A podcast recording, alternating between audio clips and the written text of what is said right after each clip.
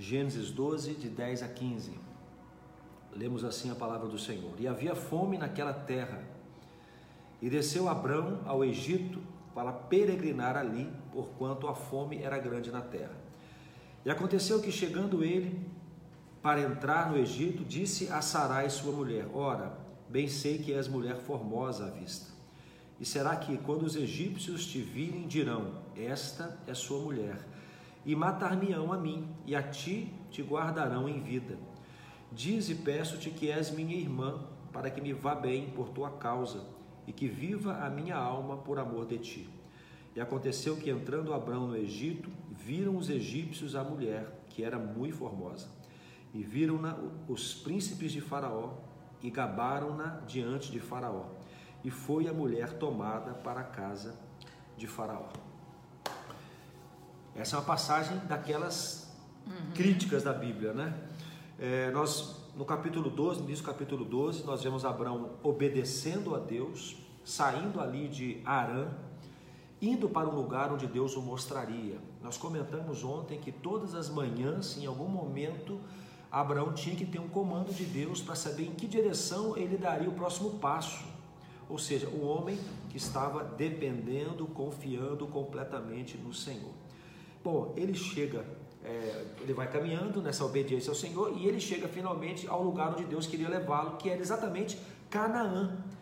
E nós falamos ontem também que era o destino original é, que Deus colocou no coração de seu pai Terá, que saiu de Ur dos Caldeus, mas que ficou em Arã. Então Deus tira Abrão de Arã, e o leva finalmente ao lugar que ele mostraria, que, ao final, que no final das contas era a própria terra de Canaã, que era o lugar que Deus queria levar também Terá.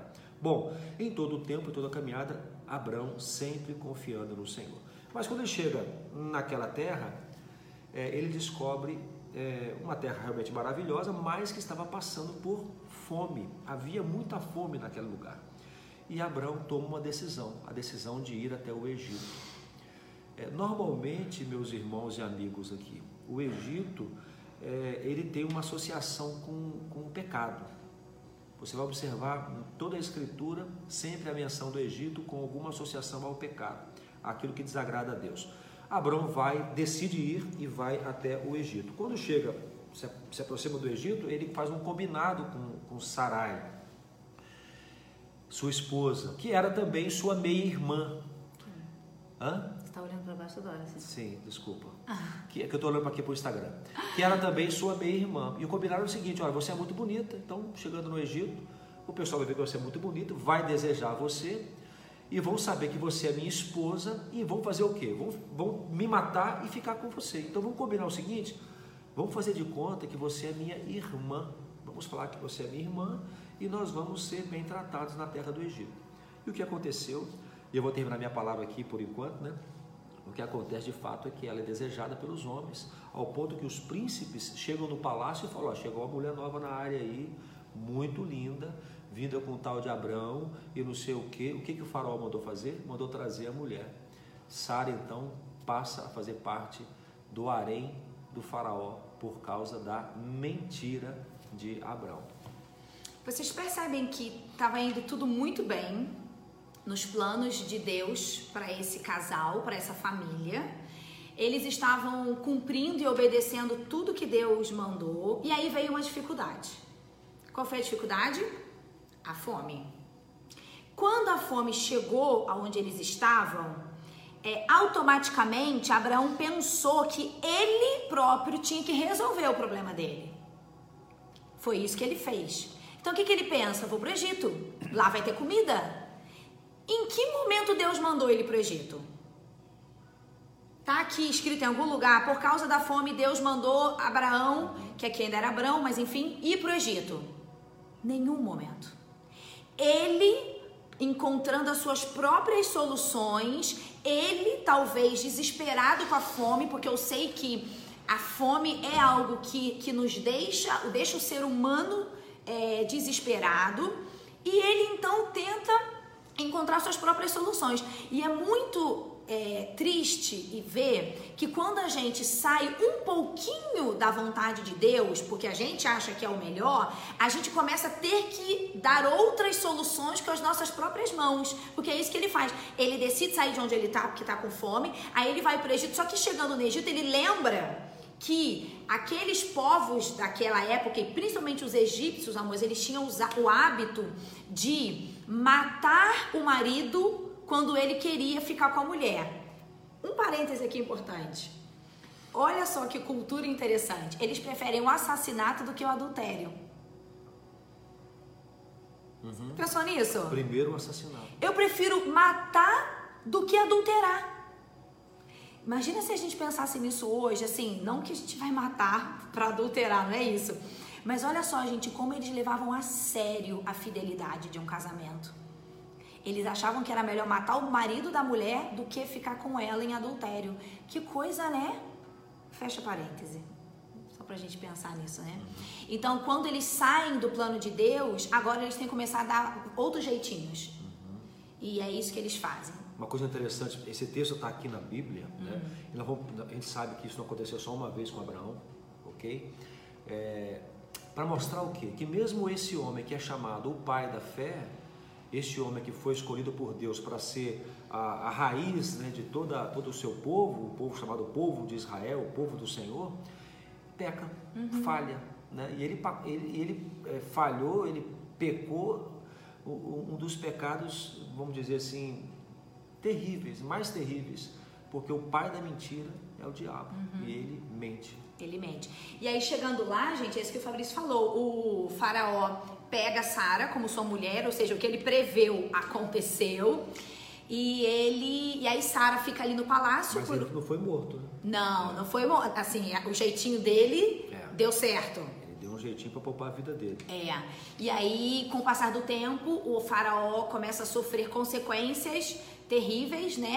É, ele entende que são maldições e aí, quando ele vai investigar, né, por que que isso tá acontecendo, aí ele descobre que ele tá com a mulher de um homem que é casado.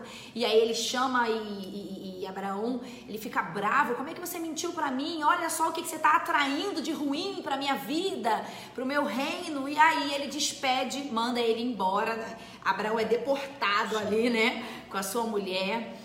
Amor, sabe que tem uma outra parte dessa história aí que às vezes a gente não percebe? Eu não acho que Abraão só tentou salvar a vida dele, eu acho que ele tentou se dar bem.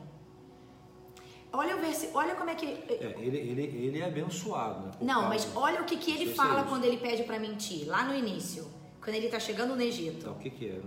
O texto que você leu, o versículo quando eles estão chegando no Egito, que ele fala, vamos mentir, tá? Para que, para que me vá bem, bem. por tua causa, e que viva a minha alma por amor de ti. Engraçado que dá para entender duas coisas, para que me vá bem e para que eu viva. São duas situações ali que de fato ele se dá bem, né? Porque ele ganha um monte de privilégio, ele ganha bens, ele ganha um monte de coisa. Gente, isso traz consequências para a vida dele. Você imagina sua mulher lá é, com o faraó? É, a gente tem uma questão aqui, que essa é uma questão é, que é discutida, né?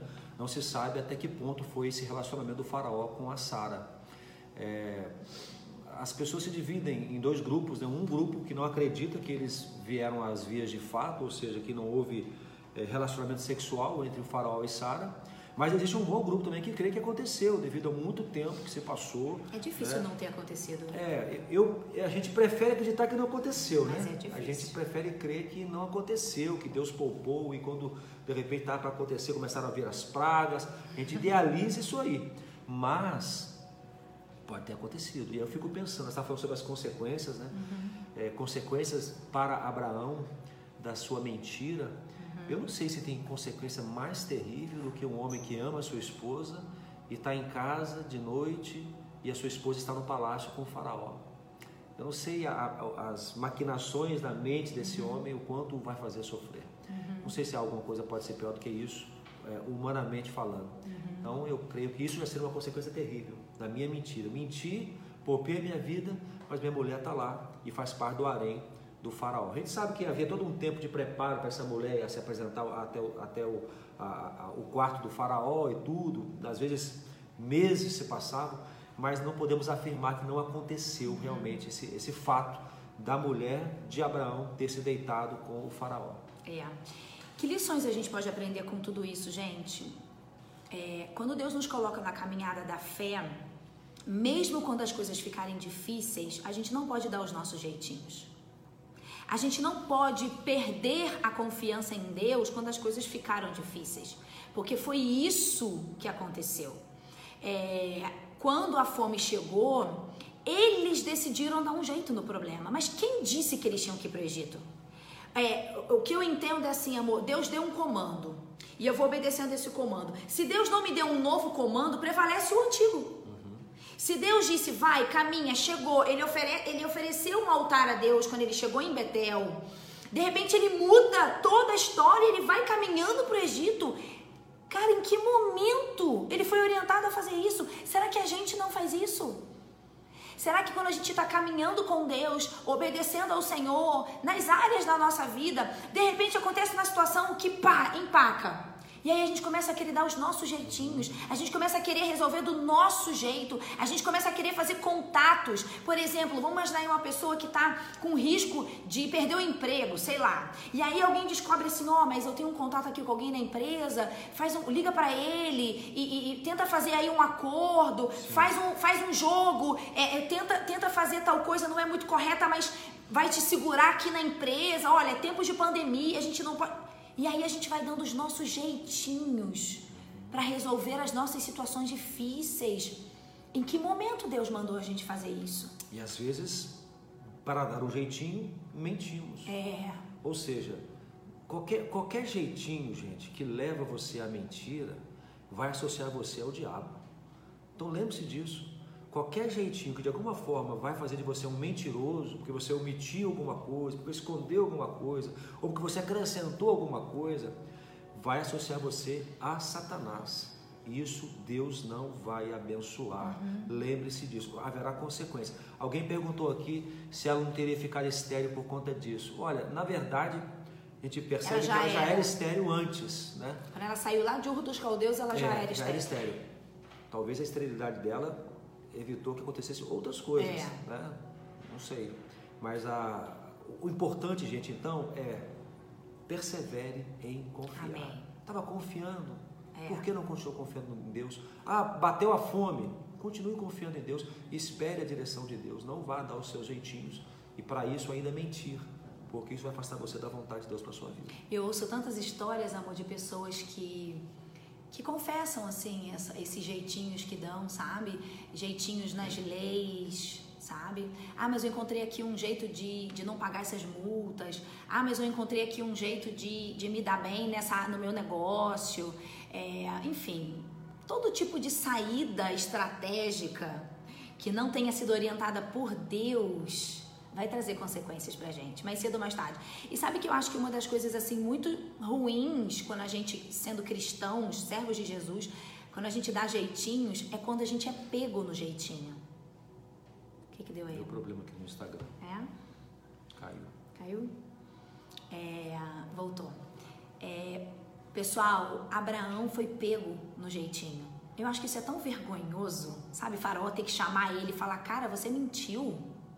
Quando alguém chega pra gente, a gente sendo servo de Deus, sabe? Fala, cara, por que, que você mentiu para mim? Olha só o que você tá fazendo, é ilegal. Uhum. Ai, que vergonha! Gente, eu, eu vou dar, eu, eu dou um testemunho do Fabrício, assim, muito legal, sabe? A gente tá junto há mais de 20 anos. Eu nunca vi o Fabrício mentir. Eu nunca vi.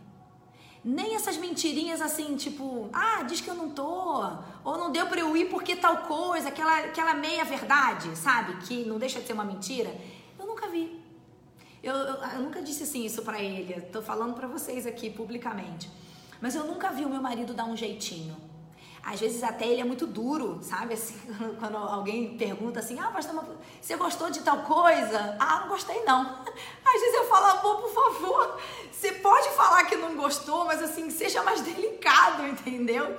Mas eu acho que isso foi uma das coisas que me, me atraiu nele, que me encantou nele. Essa verdade que ele carrega, sabe? Essa integridade que ele tem. E mesmo que a gente sofra consequências, é, consequências humanas, a gente recebe bênçãos de Deus. Porque a bênção é, na verdade, gente, a bênção na obediência. Então aqui Abraão tinha que ter permanecido na direção que Deus deu. Ninguém mandou ele querer dar um jeitinho na situação. Veio fome, eu não sei o que, que Deus ia fazer. Se Deus já mandou maná do céu lá na frente pro povo lá, por que que Marcos, cara, ele estraga, ele estraga a seriedade da live. Marquinhos, eu vou bloquear você. É, porque o que, que Deus ia fazer para resolver a fome? Eu não sei, mas Deus ia resolver. E na pior das hipóteses, ele deu um jeitinho e foi para o Egito. Não precisava ter mentido. Deus protegeria. Não protegeu? Deus não, não livrou ele da morte? Não mandou eles irem embora do Egito sãs e salvos? Ele tinha que ter confiado em Deus. E também, também vacilou, não confiou. Que não mentisse. Mas foi um erro atrás do outro erro e é assim que acontece com a nossa vida. Deixa eu falar sobre esse perigo da mentira, o perigo do jeitinho, gente. Olha só, Deus não tem, Deus não tem comprometimento nenhum em abençoar ah, aqueles que de alguma forma têm associação com Satanás. Veja bem, eu quero falar sobre negócios. Eu já tive, nós temos uma clínica aqui, né, é, que, que tem as suas responsabilidades é, jurídicas e comerciais e etc. Eu já tive também meus negócios aí no passado. E nós somos tentados frequentemente a dar jeitinhos.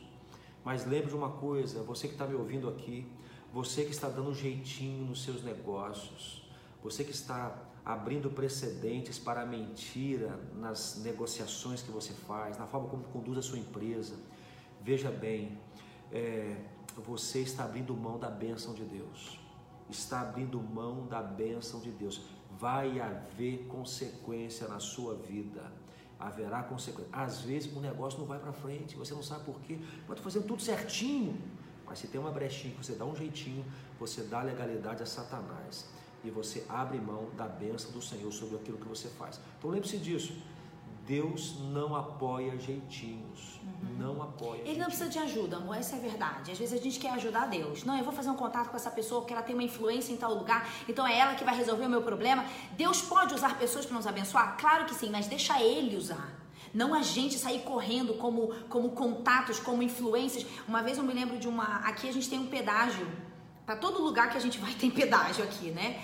E aí eu me lembro que eu ouvi um homem falando que. Um servo de Deus, tá? É, Bom, enfim. É, ele falando que ele descobriu um jeito de não pagar o pedágio. Porque tem um caminho, Letícia, por dentro da plantação. Aí a gente paga para o dono do, do lugar para deixar a gente entrar. E aí a gente não precisa pagar o pedágio. E aí quando eu falei, tá, mas será que isso não é errado, né? Ilegal? Porque é, é, era um caminho escondido, entendeu? Tudo que é escondido é errado, né? E aí ele falou: não, mas entre eu pagar para o governo que é corrupto, eu prefiro dar esse jeitinho. Porque também olha quanto que eu vou gastar. Aí, aí a gente começa a justificar. É como Abraão deve ter justificado. Tá, mas Deus mandou ir para o Egito? Não, mas também se a gente ficar aqui, a gente vai morrer de fome, né? Porque se Deus estivesse preocupado com a gente, ele não deixaria a fome chegar aqui. Então vamos embora, vamos para o Egito, galera. Confia em Deus até o final a fome chegou, a dificuldade bateu à sua porta, a tentação de fazer algo ilícito veio até você, fique firme. As plausibilidades, né? Ah, eu vou é. fazer isso sim, porque também, olha só, vou poder. É... Eu me lembro até uma vez uma, uma história. eu sei que você vai falar. Você sabe? Sei. Uma irmã falou assim, pastor, ora, ora, pastor, porque se eu ganhar na Mega Sena, eu quero comprar um terreno e a, e a gente da construir igreja. o nosso templo. Isso em outro lugar, não é aqui no Paraná não, tá? Ora, pastor, para Deus me fazer ganhar na Mega Sena. E eu, tadinha, ela, ela era nova convertida, é. né? Então, às vezes acontece isso, a gente faz a coisa errada e pede para Deus abençoar. E Deus não vai abençoar. Não, né? não vai haver bênção onde, tá, onde há legalidade para o diabo. Porque Deus ele tem um compromisso com a verdade, amor, com a justiça. É. Sabe? Deus não né? negocia. É. Então, é, a gente está caminhando aí para as aplicações finais, mas, gente, se Deus está demorando para dar uma saída, não força uma porta, não. Tá bom? É, se Deus ainda não te deu todas as soluções para o que você está enfrentando hoje de dificuldade, desculpa, gente. Espera mais um pouco. Espera, espera, não força uma janela ou uma porta qualquer, não força. Porque pelas nossas próprias mãos a gente tem que continuar mexendo, arrumando. Deixa Deus fazer. Ele vai completar a obra.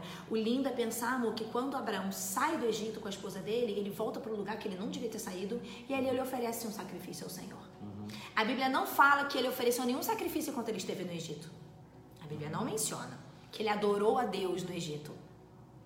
Ele teve que sair da desobediência, voltar para o lugar onde ele não devia ter saído e ali ele restaura o seu culto ao Senhor. Não foi isso que aconteceu? Exatamente. Bom, vamos aplicar de forma bem prática para você. Faz uma avaliação da sua vida hoje. Tem algum, algum lugar, nas suas relações, no seu trabalho, em alguma situação você está dando um jeitinho? Em nome de Jesus, pare com isso agora. Em Amém. nome de Jesus. Agora. Tem que ter coragem, tá?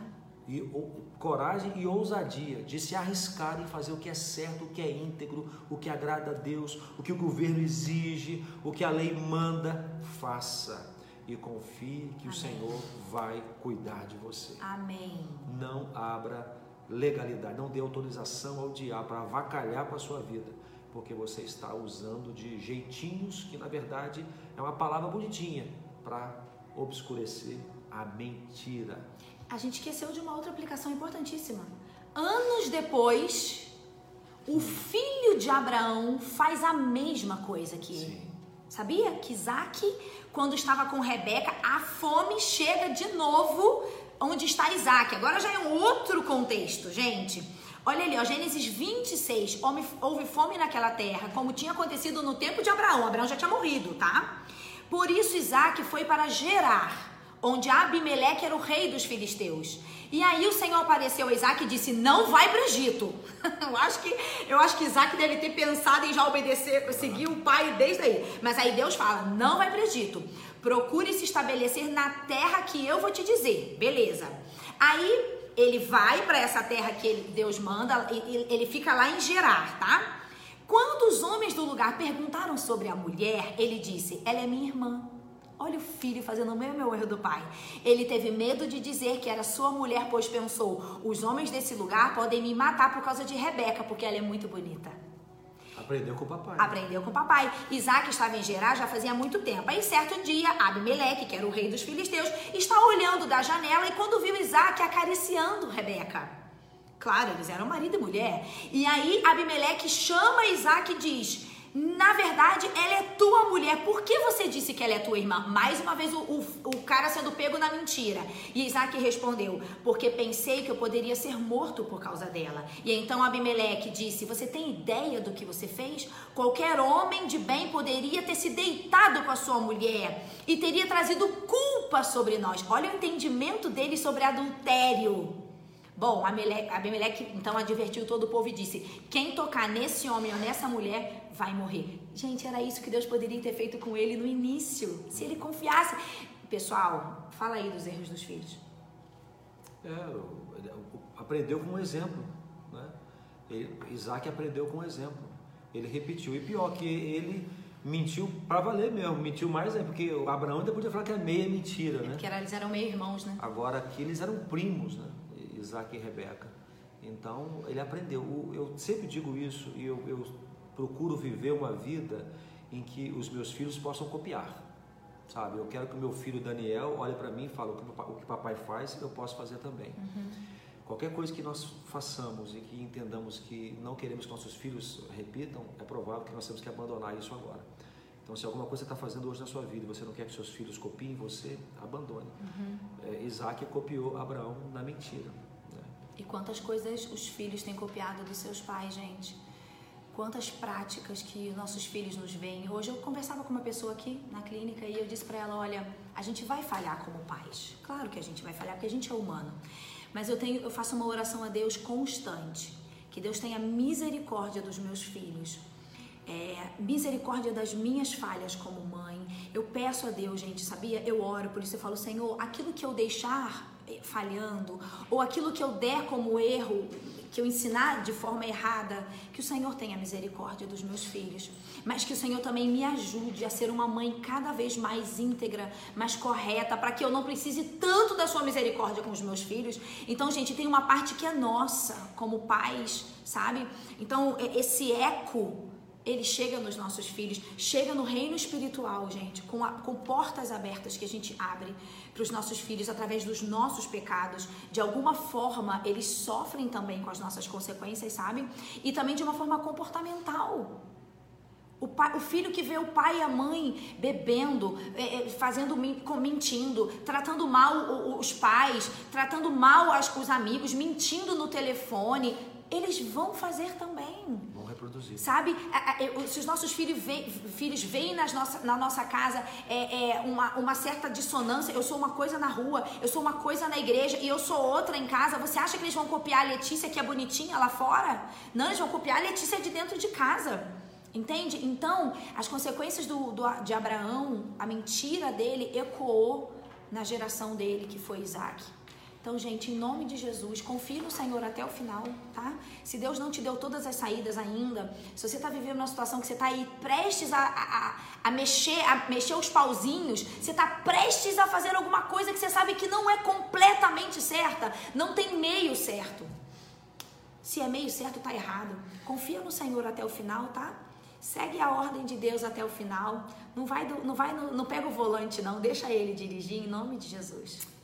Vai valer a pena confiar em Deus. Amém. Não esquece disso. Guarda isso. Vai valer a pena confiar em Deus. Está difícil agora? Agora de mexer pauzinho, isso não é com a gente não. Amém. O servo de Deus não mexe pauzinho. O servo de Deus confia no Criador. Amém. naquele que controla todas as coisas. Assim viver.